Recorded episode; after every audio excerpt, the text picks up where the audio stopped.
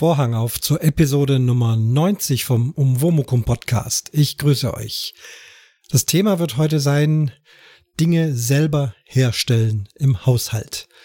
In diesen Zeiten, wer es später hört, den Podcast, mit diesen Zeiten meinen wir momentan die Corona-Krise und wir sind alle im Lockdown, wir dürfen nicht aus dem Haus gehen. Umso mehr hat man eben Zeit, daheim Dinge zu erledigen, zu podcasten oder eben auch zu lernen, viele Dinge selbst zu machen, weil einfach ein bisschen Zeit dazu ist. Zunächst komme ich zu den schriftlichen Kommentaren. Da kam ja noch ein ganz äh, kurzer Kommentar zur April-Scherzfolge, die ich ja dann sehr schnell wieder rausgenommen habe. Der Absender nennt sich Witz, Witz, Witz mit hhh.de und witzlach.com und so weiter und so fort.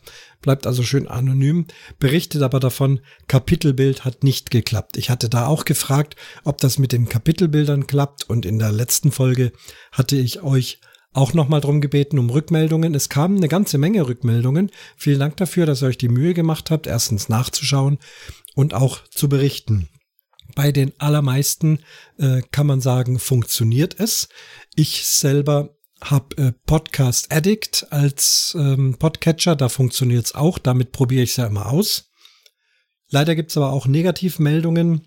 Ähm, bei Overcast hat es mal nicht funktioniert und bei AntennaPod hat das nicht funktioniert. Ob das jetzt pauschal an diesen Podcatchern liegt, dass sie das vielleicht gar nicht unterstützen oder dass nur mein System einfach auf diesen Podcatchern nicht geht, konnte ich jetzt noch nicht herausfinden. Also es gibt Podcatcher, die die Kapitelbilder gar nicht erst unterstützen. Dann kann es natürlich bei mir auch nicht gehen. Oder es ist ein individuelles Problem. Allerdings bin ich da zu wenig dann Experte, um das noch groß zu ändern. Ich nutze halt hier das neue Ultraschall, Ultraschall 4.0, in dem man wunderbar zu den Kapitelmarken, wenn man möchte, auch noch Kapitelbilder hinzufügen kann. Ja, vielen Dank für diese Berichte. Dann habe ich einen schriftlichen Bericht von Mini Lancelot. Sie schreibt, Hi, eine wunderbare Folge von euch beiden. Ich finde es immer wieder bewundernswert, einfach so aus dem Kopf irgendetwas zu spielen und zu komponieren. Die Folge war auch mal richtig gut von dem anderen Mist ein bisschen abzuschalten und nichts über Corona zu hören. Viele Grüße, Mini Lancelot. Ja, Liebe Silke, Dankeschön für den Kommentar. Der Klaus und ich hatten ja in der letzten Folge so ein bisschen versucht, übers Netz äh, Musik zu machen, haben festgestellt, dass da die Latenz, also die zeitliche Verzögerung durch digitale Internetübertragung direkt live nicht möglich ist, aber mit ein paar Tricks äh, ging es dann doch zwei Instrumente zusammenzuspielen. Komponieren würde ich das jetzt nicht nennen. Hm, wir haben halt beide unsere Gitarren genommen, uns auf zwei, drei Akkorde geeinigt und dann, wenn man auf diesen Harmonien und Akkorden bleibt und rauf und runter spielt, dann kann nicht so viel äh, verkehrt sein. Großartige Komposition ist es jetzt nicht geworden, eher nur so ein Musikbeispiel. Aber ja, wir Musiker ähm, sind schon auch gewöhnt, äh, einfach auf unserem Instrument etwas zu spielen. Die Rock, äh, Pop und Jazz-Musiker, zu denen ich ähm, den Klaus eher zählen würde, sind es viel mehr gewohnt, so aus dem Kopf äh, etwas zu spielen. Ich selber komme von der klassischen Ecke, tu mir da viel schwerer, bin darauf getrimmt, äh, von Noten zu spielen. Also bei uns im Klassikbereich, wenn man sagt, spiel mal irgendwas oder spiel mal was, was dazu passt, ist für uns tatsächlich gar nicht so einfach. Aber auf so einem E-Bass, den ich ja nun nicht wirklich richtig gut spielen kann, sondern so als Nebenhobby betreibe. Da habe ich mir halt vorher die Akkorde zurechtgelegt, das bisschen ausprobiert, was passt, was passt nicht. Äh, wo sind die Noten? Mit Harmonien kenne ich mich ja durch meinen Beruf aus. Und so funktioniert das. Also nochmal Dank für deinen Kommentar und ich hoffe, dass auch diese Folge weitgehend Corona-frei bleibt.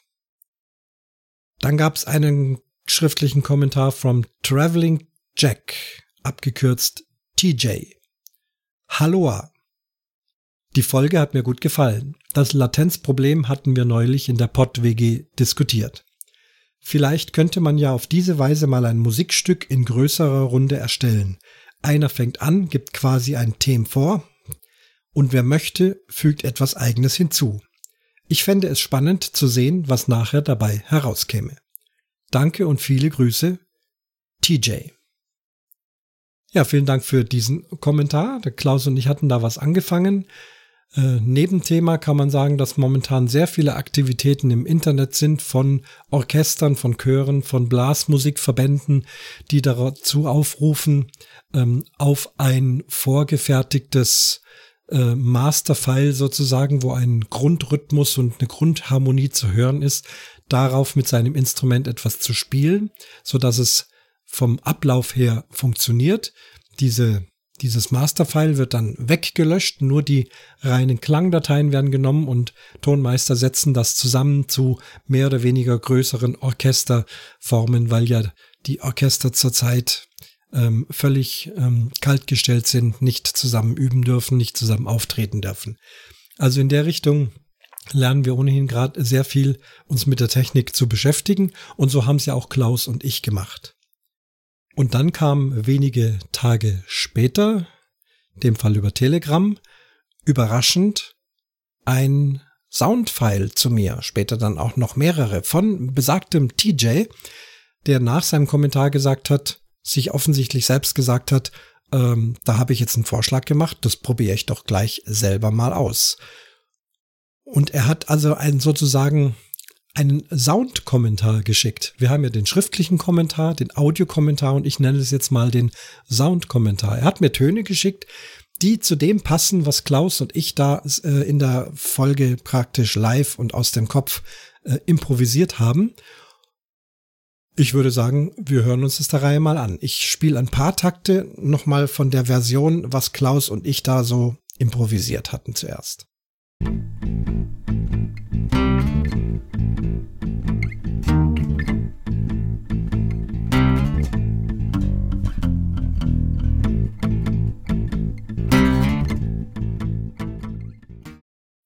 Das also die Version aus der letzten Folge.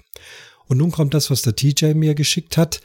Er hatte mir ein komplett fertiges Soundfile geschickt, aber da ich hier gerne bastel, habe ich ihn gebeten, auch da die Spuren nochmal einzeln mir zu schicken, so dass ich es mir hier nochmal neu mischen kann. Ist auch Stereo, also bitte wieder mit zwei Ohren hören. Zunächst ähm, hat er eine Schlagzeugspur dazugegeben. Das Ganze ist offensichtlich irgendwie synthetisch entstanden am Computer, aber natürlich musikalisch im Kopf sich ausgedacht, das dann so gesetzt und abgespielt. Also jetzt kommt unsere Version plus Schlagzeug.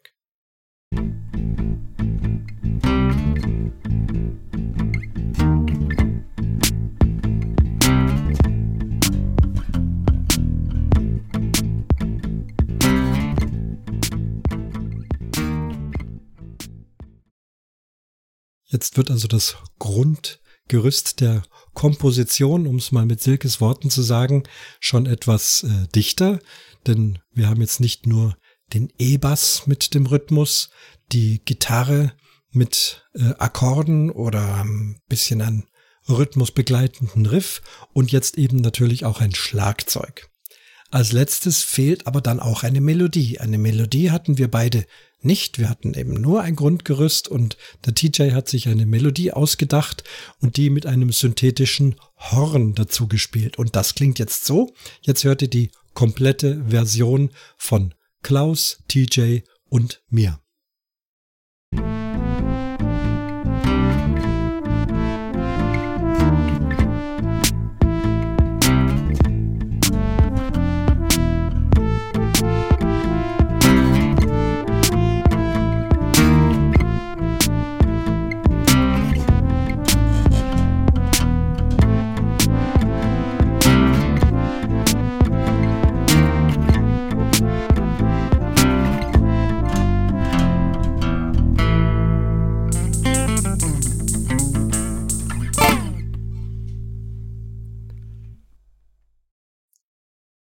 Ihr könnt euch vorstellen, wie mein Herz höher gehüpft ist äh, bei dieser Sache, das alles zusammenzustellen oder überhaupt, dass wir aus den verschiedensten Aufnahmezimmern dann so ein kleines Stückchen Musik zusammensetzen. Es ist nicht hundertprozentig perfekt, äh, liegt hauptsächlich an meinem schiefen E-Bass-Spiel. Man könnte das technisch jetzt alles noch besser zusammensetzen, aber es ging einfach nur mal so Darum, diesen Ablauf mal auszuprobieren und was daraus entstanden ist, finde ich sehr, sehr nett. Das Ganze alles immer noch im Bereich der Kommentare. Also höchste Freude. Vielen, vielen Dank euch allen, die da mitgemacht haben und vielen, vielen Dank allen, die da gerne zuhören, wie sowas entsteht. Nun, wie ihr wisst, derzeit sitzen wir alle, die meisten von uns, lange zu Hause und überlegen uns, was können wir mit der Zeit anfangen. Da gibt's die diversesten Modelle, möchte die gar nicht durchspielen. Bei uns im Haushalt ist das Thema selber machen mehr in den Vordergrund gerückt. Schon seit vielen Jahren gibt es immer wieder so im Bereich äh, Essen, ja, hauptsächlich im Bereich Lebensmittel, doch äh, Dinge, die wir gerne selber machen. Und gleich am Anfang, äh, bevor ihr jetzt abspringt, das wird jetzt kein Küchenpodcast, kein äh, Kochrezepte-Podcast oder irgendwas. Ich selber koche zwar auch ganz gerne, aber halt mich da äh, dann doch raus und meistens kommt ja dann doch meine Frau auf den Plan, die einfach fantastisch kochen kann. Aber Dinge herzustellen, Grundsubstanzen und so weiter, darum soll es jetzt ein bisschen gehen. Nun, aufgrund der aktuellen Lage beschäftigen wir uns jetzt gerade damit, aber auch schon in früheren Jahren haben wir das teilweise begonnen. Jetzt aber ist es so, wir sind ja beim Um-Womukum und Um ist ja das Umzüge. Wir sind sehr oft umgezogen. Die letzte Zählung war mit allen auch kleinen Ortsveränderungen äh, 23 Mal. Jetzt sitzen wir seit sechs Jahren, muss man rechnen, bald sind es sieben Jahre, sechs bis sieben Jahre, sitzen wir an einem Ort, an dem es uns sehr gut gefällt, in einer mittelgroßen Wohnung, die uns nicht gehört, die zur Miete ist, aber trotzdem zum ersten Mal beginnen wir hier jetzt an, äh, trotz Miete hier Dinge zu investieren, Dinge einzubauen, uns tatsächlich die Wohnung wohnlicher und schöner zu machen, was ein Zeichen darauf ist, dass wir hier gerne bleiben möchten, wenn es denn irgendwie möglich ist. Das heißt nicht noch weitere Umzüge und daher doch jetzt Investitionen in die Wohnung, damit einfach das eigene Leben ja hier mehr komfortabler, mehr schöner, ist äh, auch einfach äh, von der Gestaltung her schöner. Möchte jetzt da nicht auf alle Details eingehen, was, wo in welcher Ecke der Wohnung gemacht worden ist. Aber wir sind da dran. Wie das Leben so spielt, haben wir uns auch eine neue Küche einbauen lassen von einem Schreiner, genau genommen einem Kunstschreiner, ein wirklich ganz fantastisches Unikat, was hier entstanden ist über Monate. Wir durften auch selbst mitgestalten, selbst überlegen, Holz aussuchen und so weiter. Und Thema selber machen, ja, ich durfte dann auch mal in die Werkstatt kommen und beim Einölen der rohen Hölzer, es geht hier um Eiche und kanadischen Ahorn, äh, durfte da einölen, polieren mit der Poliermaschine und so weiter mithelfen, was sehr spannend für mich war. Das heißt, ich durfte also auch an dieser Küche selbst Hand anlegen. Nun, und am letzten Tag, bevor wir uns alle hier noch frei bewegen durften, kam er dann mit seinem Team und hat noch schnell die Küche eingebaut. Sie war soweit fertig, denn es war schon bekannt, ab dem darauffolgenden Samstag wird es dann hier in Bayern diese Ausgangsbeschränkungen geben und dann darf auch dieser Handwerker nicht mehr kommen. Das ist ja kein Notfall, sowas einzubauen, sondern eher ein Luxus. Aber wir haben es geschafft. Die Küche war drin und nun haben wir wenigstens trotz der unangenehmen Zeit zurzeit eben viel Spaß mit dieser Küche. Nun, was tun wir da alles? Nicht erst seit jetzt, sondern mit am längsten stelle ich gerne Joghurt selber her esse gerne Joghurt und das macht Spaß. Das ist eine Sache, die relativ einfach ist. Früher hatte ich eine Joghurtmaschine. Also eine Joghurtmaschine ist im Prinzip etwas, was eine gewisse Temperatur, ich glaube so 60, 70 Grad, über längere Zeit konstant hält. Damit einfach die Joghurtkulturen mit der Milch vermischt darin wachsen und so entsteht Joghurt. Das ist denkbar einfach. Kann man vielleicht sogar ohne elektrisches Gerät. Da gibt's ja auch dann äh, Möglichkeiten, sowas auf eine entsprechende Temperatur zu kochen, das dann dick in Schafwolldecken einzuwickeln. Auch darin könnte es funktionieren. Aber ich habe eben die elektrische Variante. Früher hatte man das eben mit so sechs kleinen Gläschen und das fand ich schon sehr ähm, mühevoll, da das alles immer in diese kleinen Gläschen abzufüllen. Äh, dann später zum, beim Essen ist es schön, weil das ist immer schön eine Portion, aber dann hat man auch immer wieder diese Gläser zum Spülen. Die Plastikdeckel sind öfters mal gebrochen und solche Dinge. Jetzt seit wenigen Jahren eigentlich schon habe ich eine Joghurtmaschine, die einfach nur einen, einen Liter Plastikbecher hat, einen großen Liter Plastikbecher und da ist es sehr einfach und schnell zu machen. Eine Portion Joghurt hinein, Milch obendrauf. Meine Erfahrung ist, dass tatsächlich Haarmilch hier besser funktioniert als Frischmilch. Wahrscheinlich, weil doch dort einfach keine anderen Kulturen mehr drin sind, außer die, die ich jetzt möchte, nämlich die Joghurtkulturen. Aber da gibt's auch die diversesten Meinungen. Also ich habe gute Erfahrungen in dem Fall mit Haarmilch, sonst nehme ich Haarmilch eigentlich grundsätzlich nicht her.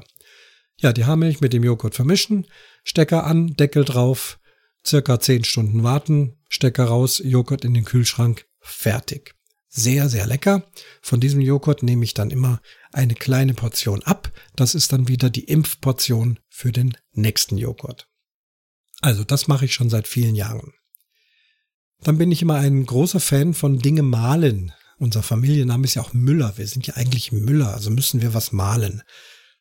Zum Beispiel Kaffee. Hatte schon verschiedenste Kaffeemühlen. Ein frisch gemahlener Kaffee ist einfach eine hervorragende Sache.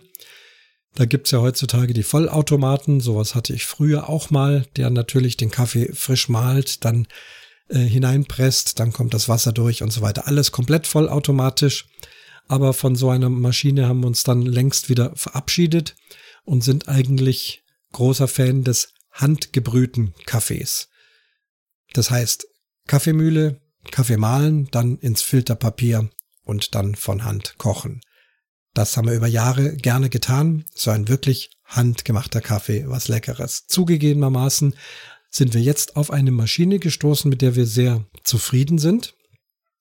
Man kann oben die Kaffeebohnen einfüllen, dann gibt man Menge und Stärke ein, füllt noch Wasser ein, Filterpapier rein, Kerne drunter, da ist so eine Thermoskanne drunter, Knöpfchen drücken und dann wird eben auch der Kaffee frisch gemahlen, fällt dann in den Filter hinein und wird dann durch die Maschine quasi wie Hand gebrüht.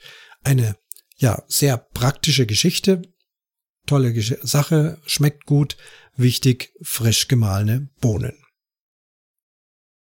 Weiter geht's mit dem Malen. Erst vor kurzem ist auch wieder das Brotbacken bei uns äh, in den Haushalt eingezogen. Auch das haben wir in früheren Jahren immer wieder mal gemacht. Dann eher mit so einer Brotbackmaschine und meistens mit Backmischungen. Das ist also nur so ein halbes selber machen, würde ich sagen. Aber auch sehr einfach, sehr bequem und schmeckt auch durchaus gut. Kann ich ruhig empfehlen, wer sich da nicht allzu sehr mit beschäftigen möchte. So eine Brotmaschine so ein Brotbackautomat und Backmischungen. Da kann man nicht viel verkehrt machen und das schmeckt auch ganz gut. Wir wollen aber jetzt doch noch eine Stufe tiefer gehen. Und mit Stufe tiefer gehen äh, meine ich ähm, einfach noch mehr Schritte selbst machen. Und dabei und auch bei der Vorbereitung zu diesem Podcast stellt man fest, man kann auch immer noch mehr selber machen und noch mehr selber machen. Eigentlich bis dahin sich dann irgendwo Getreide anzupflanzen. Soweit geht's aber jetzt nicht. Aber doch haben wir uns jetzt eine Kornmühle zugelegt mit einem schönen Steinmahlwerk, ganz wichtig. Die einfacheren Mühlen haben so ähm, Edelstahl oder ja, Stahlmahlwerke aus Metall. Die funktionieren ganz gut, aber richtig Mehl mahlen, vor allem dann, wenn man es auch fein haben möchte, da braucht man doch schon klassisch zwei Steinscheiben. In unserem Fall ist es äh, so ein spezial gehärtete Keramik und zwischen diesen beiden Scheiben wird dann das Korn zerrieben. Ich nenne auch gern die Maschinen. Ich mache da nicht Werbung dafür, bekomme nichts dafür. Aber falls sich jemand dafür interessiert, kann ich einfach erzählen, dass das in dem Fall eine Komu Maschine ist, die Komu Classic äh, in Buchenausführung. Das ist so für unsere Haushaltsgröße ganz gut. Da kann man locker so 500, 600 Gramm Körner mehlen in einer erträglichen Zeit und das Mahlergebnis ist absolut hervorragend. Vom feinsten Mehl bis zum mittelgroben Mehl und auch Schrot, alles einstellbar, leicht zu handeln, macht viel Spaß. Und so ein frisch gemahlenes Korn, so ein frisch gemahlenes Mehl, allein da schon der Geruch, eine Sensation. Und dann ging es also wieder ans Brotbacken. Wie gesagt, früher mit einem Brotbackautomat, jetzt versuchen wir mal Brot selbst zu backen. Rezepte gibt's im Internet äh, unendlich viele und da sind wir halt jetzt am Ausprobieren und tun und machen. Da gelingt einiges sehr gut, manchmal misslingt auch etwas. Es gibt so viele Faktoren an Mischungsverhältnissen, aber auch die Zubereitungsart oder wie man es dann im Ofen backt. Es ist ja doch nur ein kleiner Haushalt, ein üblicher Haushaltsofen. Es ist kein Steinbackofen, wo man zum Beispiel mit Buchenholz eine herrliche 350 Grad Steintemperatur erreichen kann. Das haben wir leider nicht. Und nicht zuletzt, also wer jetzt von euch auch Brotbacken anfangen möchte, wird auch Rückschläge kriegen und muss äh, daran denken, nicht umsonst muss ein Bäckerhandwerk auch gelernt sein. Erstmal mindestens drei Jahre, dann doch noch mehrere Jahre Erfahrung, vielleicht den Meister noch dazu. Das hat alles seinen Grund. Also hier herzugehen, einfach ein Internetrezept aufzurufen, alles in eine Schüssel rumrühren und fertig. So leicht ist es einfach nicht. Aber es macht Spaß da immer wieder dazu zu lernen. Thema Hefe ist momentan jetzt wieder in dieser Zeit eine komische. Ich hatte nicht damit gerechnet, dass es plötzlich keine Hefe mehr gibt in den Läden. Ich habe also auch nicht gehortet, das ist mir fremd, möchte einkaufen, denke, keine Hefe mehr da, frische Hefe weg, äh, Trockenhefe weg, in den nächsten Tagen wieder äh, gesucht, auch in verschiedenen Läden, bin dann mit dem Fahrrad mal alle Läden hier abgefahren, überall fehlt die Hefe. Ja, also da sind dann doch die Zeitgenossen, die äh, denken, es gibt nichts mehr und müsste man also sämtliche Hefe aufkaufen. Ihr kennt dieses Thema. Ich brauche es nicht weiter ausbreiten. Ich habe selbst noch kurz bevor es hier gar nichts mehr gibt, tatsächlich aber noch Hefe bekommen. Und zwar im Internet. Und zwar richtig viel. Ein 500 Gramm Paket Trockenhefe aus Belgien. Und das habe ich jetzt da und das wird noch viele Monate, wenn nicht über ein Jahr reichen, wenn ich da sparsam mit umgehe. Habe ich also gerade noch Glück gehabt. Hätte ich das nicht bekommen, gibt's aber auch die Möglichkeit, Hefe selber zu machen. Hier kann ich noch keine Erfahrungswerte geben. Das werde ich sicher in der nächsten Zeit mal probieren. Ähm, es gibt auch Versuche mit Weißbier äh, herzustellen. Ich hatte auch schon ein Weißbier, mit dem ich es mal versucht habe. Da waren also die ersten Versuche noch nicht so glücklich, aber auch da, da muss man sich erstmal rantasten. Denn da gibt's verschiedene Biere, da ist die Hefe aktiv oder da ist die Hefe nicht mehr aktiv und verbraucht. Also kein einfaches Unterfangen. Aber Hefe selber machen wird noch ein Thema sein. Momentan habe ich, wie gesagt, noch genug Trockenhefe und mittlerweile ist auch schon wieder frische Hefe vereinzelt zu erhalten. Immer nur in kleinen Portionen. Zwei Stück habe ich bekommen beim letzten Mal. Kann man auch einfrieren, länger aufheben. Und auch der Sauerteig selber machen. Ich nutze momentan zum Brotbacken einen Pulversauerteig. Da habe ich noch reichlich da. Aber auch wenn es jetzt dann noch wärmer wird, man braucht da so ein bisschen mehr Temperatur in der Wohnung, so zwischen 25 und 30 Grad sollte man haben. Das werde ich also doch erst beginnen, wenn dann hier der Sommer Einzug gehalten hat. Und das scheint ja wohl auch nicht mehr allzu lang zu dauern. Brotgewürz. Brotgewürz kann man kaufen in verschiedensten Zusammenstellungen. Auch da sind wir drauf gekommen, es selbst herzustellen, unsere eigenen Mischungen herzumachen. Jetzt habe ich hier ein bisschen die ähm, Reihenfolge falsch gemacht, denn das Brotgewürz stelle ich mit unserer neuen Küchenmaschine her. Dann gehe ich doch da mal nach oben hin oder erwähne das zunächst, dass wir uns auch eine Küchenmaschine zugelegt haben. Auch hier darf ich sagen, um welche es sich handelt. Das ist die Bosch Mum 5, die sehr viel Zubehör hatte. Die hatten wir also auch noch an einem Elektroladen erstanden, als man noch einkaufen gehen durfte. Einfach ähm, aus dem Grund, weil es ging darum, für das Brot eine Knetmaschine zu haben. Denn das Kneten mit Hand ist doch sehr anstrengend. Und wenn ich jeden zweiten, dritten Tag Brot backe, wäre es schon schick, wenn man so eine Küchenmaschine hätte mit einem ordentlichen Knethaken. Das war die Hauptmotivation. So sind wir zu dieser Maschine gelangt. Und da war überraschend unheimlich viel Zubehör dabei. Zunächst habe ich gesagt, ach Gott, dieses viele Zeug, das braucht man doch alles nicht. Mittlerweile haben wir gelernt, fantastisch, was man alles machen kann. Zum Beispiel, und jetzt bin ich wieder an dem Punkt, Brotgewürz selber mahlen. Ich habe ja vorhin schon gesagt, ich male so gerne. Und auch hier nehmen wir ganze Körner in eigenen Mischungen, also Fenchelsamen, Anissamen, Kümmelsamen, Kardamom oder ähm, was nehmen wir noch rein? Ähm, Koriander, genau, Kardamom oder Koriander, vielleicht mal ein bisschen Muskat, wie auch immer. Das kann man also alles dort in das Mahlwerk geben. Da ist so ein kleiner Glasbecher dabei und ein äh, sehr scharfes drehendes Messer, was man drauf schaltet, dann rauf auf die Maschine und dann mit kurzen Pulsschlägen sozusagen das fein vermahlen. Tolles Ding. Mit dem kann man auch sehr gut Puderzucker zum Beispiel machen. Einfach Kristallzucker da rein und kräftig mahlen, da hat man einen schönen selbstgemachten Puderzucker. Also mit dieser Maschine werden wir noch viel Spaß haben. Einiges haben wir schon ausprobiert, einiges steht noch aus. Ja, das Brotgewürz also zum Brotbacken. Jetzt ist auch hier die Reihenfolge falsch. Teig kneten. Ja, Teig kneten mit dem Knethaken. Äh, was ich jetzt momentan gerade lerne, weil mir der Teig immer wieder auseinandergefallen ist, dann hat man dann in Kastenformen reingeworfen, damit er in Form bleibt. Was mir aber jetzt erst in den letzten Tagen ähm, dazugekommen ist durch diverse Tipps von anderen Podcastern, mit denen man im Austausch steht, oder auch halt dann wieder YouTube-Videos, ist das Dehnen und Falten. Das kann man gar nicht genug äh, wichtig halten, also nicht, nicht unterschätzen. Äh, ich wusste das erst zunächst gar nicht, habe jetzt mir da eine Technik angeeignet und das ist ja fantastisch. Wenn also der Teig lange gegangen ist, auch hier die Gehzeiten sind ordentlich ausgebreitet worden, nicht Stunde eineinhalb, sondern ich sitze jetzt hier direkt neben meinem Brotteig, den ich heute Abend in den Ofen schiebe. Der darf jetzt so sechs oder sieben Stunden gehen. Und danach kommt er dann auf eine bemehlte Fläche und dann wird er platt gedrückt, gedehnt und dann immer so ein Drittel nach innen falten, wieder platt drücken, umdrehen, leicht mehlen, wieder dehnen, dann falten, und dehnen und falten. Und je öfters das, man das macht, desto mehr Spannung bekommt dieses Brot. Man merkt wirklich, wie aus diesem lapprigen, fluffigen Teig ein richtig stabiler Teig wird.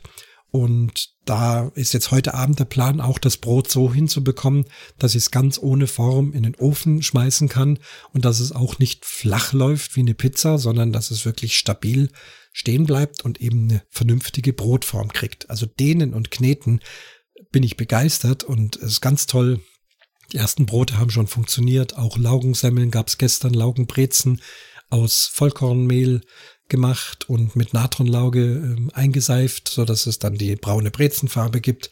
Das klappt auch ganz prima und durch Dehnen und Falten sind auch die viel stabiler und konsistenter vom Teig her geworden. Was wir in Südafrika schon begonnen haben, ist Nudeln selber machen. Dort waren wir mal bei einer Kollegin eingeladen und die hatte diese klassische Marcato-Nudelmaschine, mit der man also einen Nudelteig äh, zunächst walzen kann, ähm, sehr dünn auswalzen, denn das mit einem Nudelholz machen geht auch, aber es wird ungleichmäßig und so richtig dünn kriegt man es dann mit nicht oder man muss hier auch ein echt guter Nudelmeister sein. Aber so eine Nudelmaschine, mit der man dann diesen Teig walzen kann, ist schon fantastisch machen wir meistens aus Mehl und Eiern, sonst nichts. Und die Maschine haben wir heute noch. Es ist die, die wir damals in Südafrika gekauft haben. Das Gerät hat sich nicht verändert über die Zeiten. Man kann es genauso noch heute kaufen. Es gibt allerdings Varianten mit Motor. Es gäbe sogar Aufsätze wieder für unsere Küchenmaschine.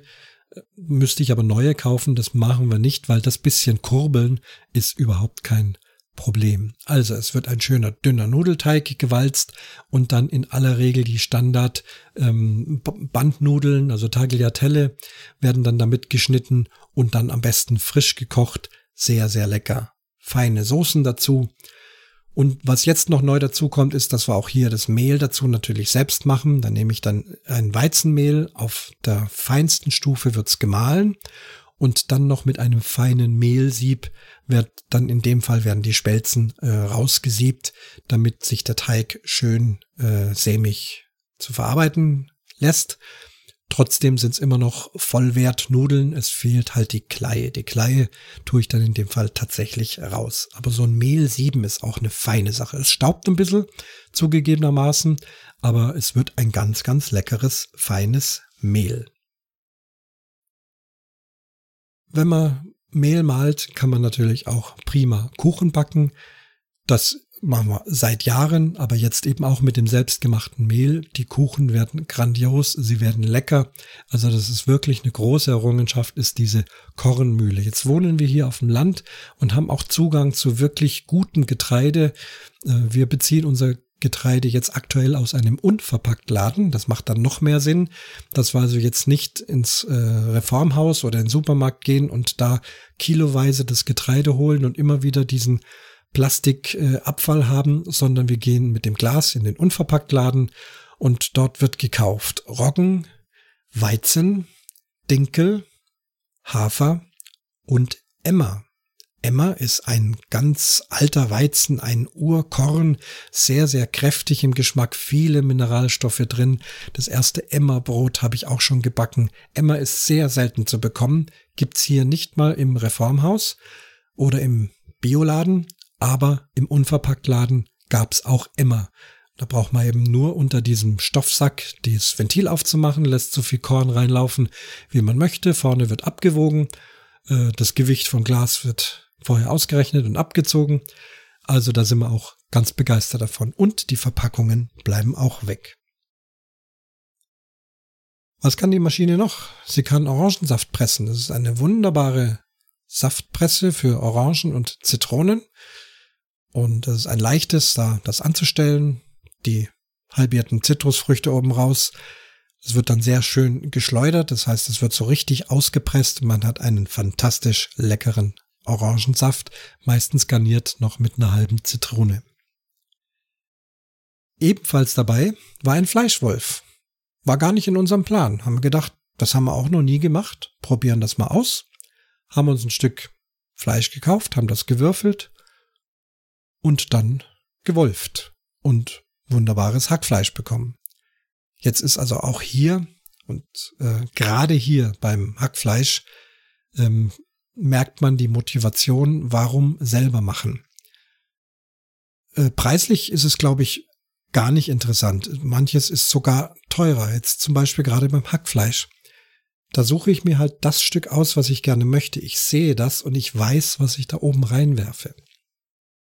Sonst, wenn ich Hackfleisch kaufe im Supermarkt oder auch beim Metzger, du weißt eigentlich nicht, was die da reinwerfen, auch an, an Abfällen, an Sehnen, an Fett und so weiter. Das hat natürlich auch alles seine Regelung. Es ist äh, sicherlich ähm, lebensmitteltechnisch alles perfekt und jetzt nicht irgendwie äh, verdorbene Ware, das will ich überhaupt nicht behaupten. Aber doch ist ja doch Hackfleisch meistens deutlich günstiger als normal gekauftes Fleisch. Ich habe zum Beispiel ein kleines Stück Schweinebraten gekauft, habe die Schwarte abgemacht, habe selbst entschieden, wie viel Fett ich noch reinwerfe und das ist ein sehr, sehr gutes Hackfleisch geworden. Dasselbe mit Rind. Und was jetzt noch aussteht, die Scheibe habe ich schon da. Also Scheibe ähm, in so einem ähm, Fleischwolf wird ja vorne so eine Lochscheibe eingespannt. Bei meinem Fleischwolf, der also eine kleine Haushaltsgröße hat, aber es reicht für uns, um so locker ein Kilo Hackfleisch ist zu machen. Wir machen es aber dann immer ganz frisch. Also nur, wenn ich es jetzt brauche, dann tue ich es jetzt durchdrehen und sofort verarbeiten. Also ist das auch fantastisch. Ein komplettes Stück Fleisch kann man ruhig mal im Kühlschrank ein paar Tage aufheben. Aber wenn es dann Hackfleisch ist, aus hygienischen und Gesundheitsgründen, äh, sollte man es eigentlich, wenn man es frisch kauft im Laden, nicht lange aufheben. Gegebenenfalls einfrieren. Okay. Also Fleischwolf. Ja, die Lochscheiben. Also die normale Lochscheibe für das normale Hackfleisch und jetzt habe ich noch zwei weitere dazu besorgt als Zubehör, noch eine viel gröbere für grobe Sachen, vielleicht Chili con Carne oder sowas und eine ganz feine, nur mit drei Millimeter Durchmesser, wenn man dann auch mal rohes Tatar machen möchte. Also dann auch hier ein schönes Stück Rindfleisch raussuchen, fettfrei und das dann durch diese drei Millimeter Scheibe wolfen. Das soll dann ein ganz feines Tatar werden. Die Erfahrung haben wir noch nicht gemacht, steht noch aus, aber die Scheibe ist schon mal da. So, und dann dreht man also da das Fleisch durch und dann kommt die nächste Sache. Das habe ich allerdings von meinem Vater ähm, geerbt, sozusagen früher mitgemacht. Das ist nämlich fränkische Bratwurst selber machen. Mein Vater hat das früher gemacht. Er kommt selber aus einer Metzgersfamilie. Er selber ist nicht Metzger, er ist Ingenieur, aber ähm, hat eben da auch das Wissen, die Tradition äh, bekommen. Und die fränkische Bratwurst ist ja eine ganz besondere, die wir mögen, da die Eltern aus Franken kommen. Man kann natürlich auch jegliche andere Art von Bratwürste machen. Also hier auch noch für wenig Geld einen Bratwurstaufsatz für den Fleischwolf besorgt. Und das Ganze ist gar nicht so kompliziert, wie man denkt. Zunächst wird das Fleisch, das man haben möchte, in dem Fall ist es Schweinefleisch mit einem gewissen Fettanteil, aber auch viel mageres, wird gewürzt nach speziellem fränkischen Rezept, das ich hier jetzt nicht verrate, aber das findet man auch im Internet. Wir haben es aber auch dann geschmacklich sofort wieder abgeändert, einfach nach unserem Gusto. Das ist eigentlich kein Problem, das kann jeder machen, so wie er gerne möchte. Also dieses Fleisch würzen, dann gewürzt kommt es durch den Fleischwolf, dann kommt eigentlich ganz normales Hackfleisch raus, 4,5er Lochscheibe. Dann darauf äh, den Wurstaufsatz, das heißt die Lochscheibe kommt raus, da kommt dann nur so eine Distanzscheibe rein und eben so ein Metallrohr, was da drauf gesetzt wird. Und dann muss man sich einen Schweinedarm besorgen. Gab es im Internet, kann man mittlerweile dort bekommen. Da auch lernen, wie man damit umgeht. Das Ganze ist gesalzen und getrocknet.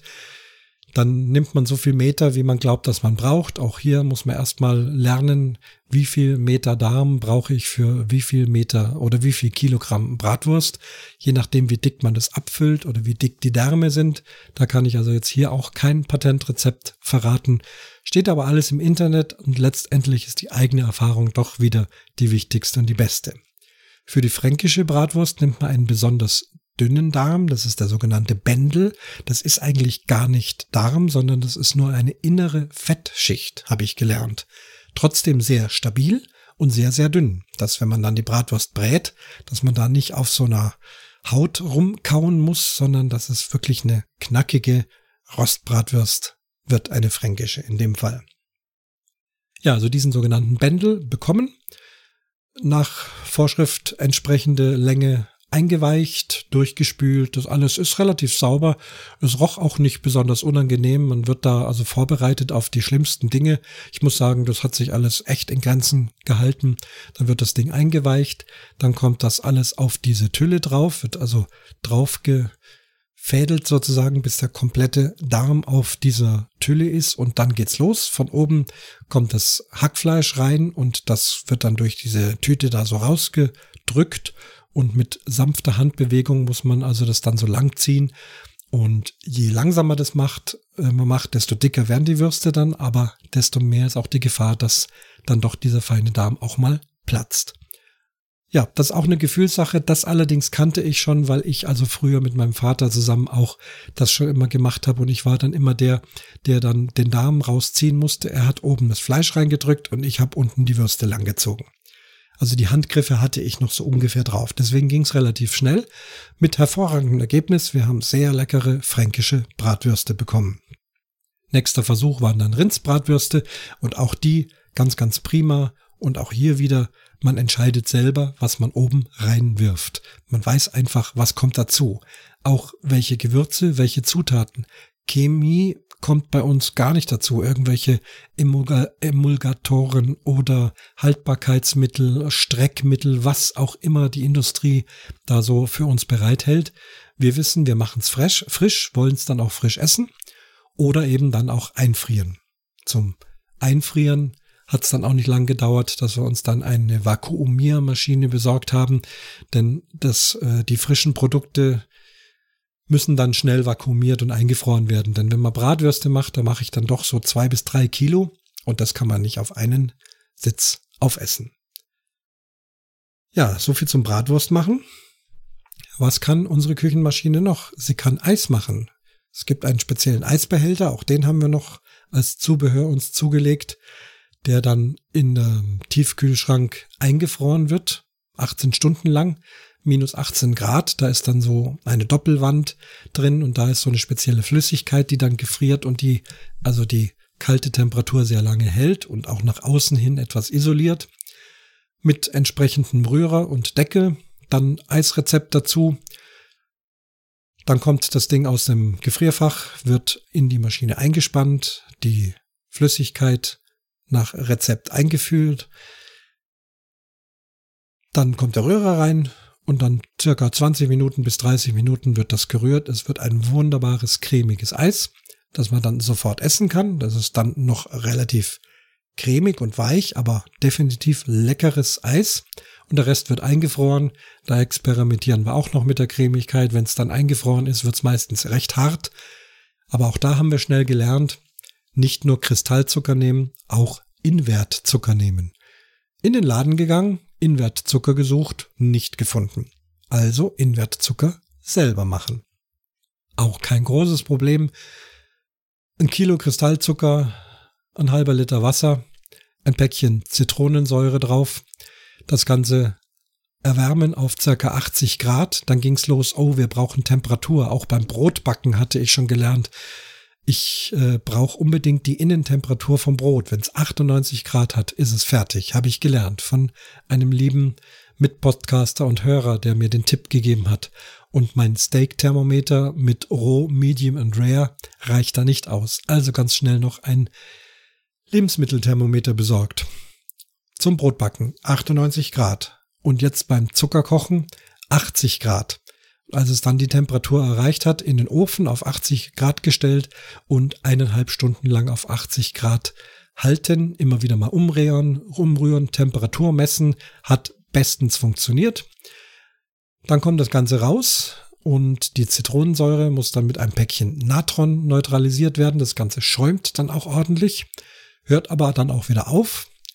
Und dann haben wir so eine gelblich-honigähnliche Masse und das ist dann eben der sogenannte Invertzucker. Also hier wird Haushaltszucker, Kristallzucker in Traubenzucker und Glucose aufgeteilt und das ist zum Eismachen wesentlich besser, weil das Eis dann cremiger bleibt. Auch zum Einmachen von Früchten, zum Backen von Kuchen. Ein Invertzucker ist eine ganz prima Sache, wo man dann also ungefähr ein Drittel äh, des normalen Zucker, äh, der normalen Zuckermenge jetzt durch Invertzucker ersetzen kann. Und wir haben es selber gemacht.